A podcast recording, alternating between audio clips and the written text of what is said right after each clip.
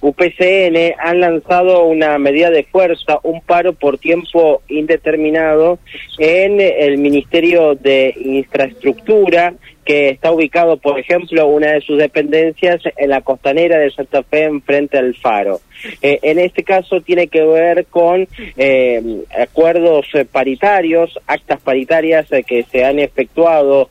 a finales del año pasado y también en este 2023 que son incumplidos, dicen desde el gremio. Producto de esto, que han comenzado con un estado de alerta, después un estado de asamblea y posteriormente con este paro que comenzó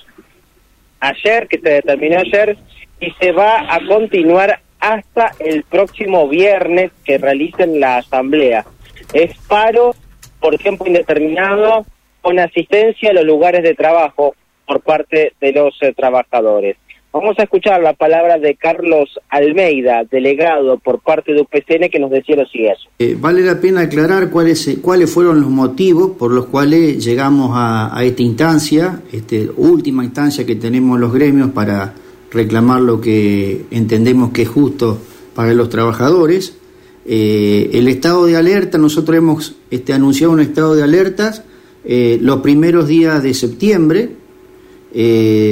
Luego profundizamos las medidas, eh, llevando adelante un estado de asamblea y finalmente en el día de ayer, eh, en una nueva asamblea, se, se profundizaron las medidas eh, declarando un paro a partir del día de ayer y hasta el día viernes, en el cual vamos a convocar una nueva asamblea para poder evaluar y definir las cuestiones que estarían este, o faltarían de, dar el cumplimiento.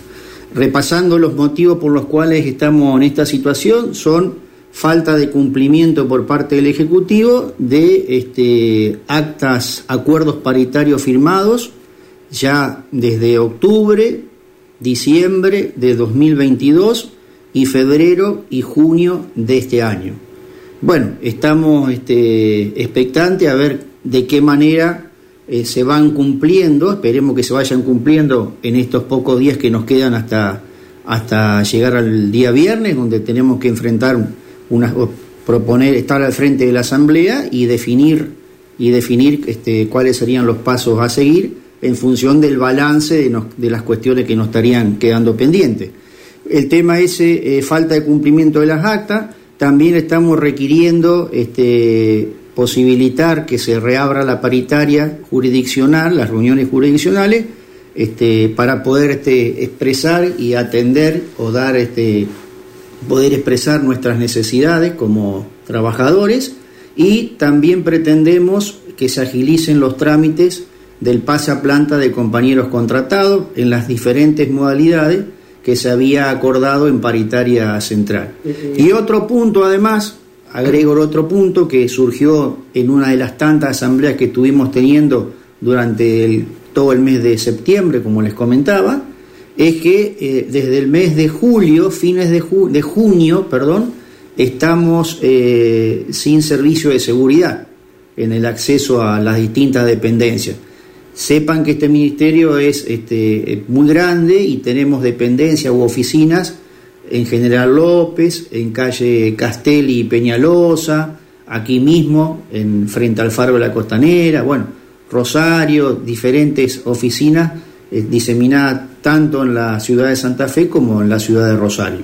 Eh, en cuanto a estas actas, eh, usted mencionaba, por ejemplo, ahí está incorporado ese pasaplanta que, que usted mencionaba y hay algunos otros puntos más. Claro, los, los puntos que nosotros, yo hacía hincapié respecto de las actas esas son actas jurisdiccionales, están relacionadas con esta jurisdicción, es decir, este mega ministerio, que eh, básicamente están de acuerdo o tienen que ver con la carrera administrativa de los compañeros, es decir,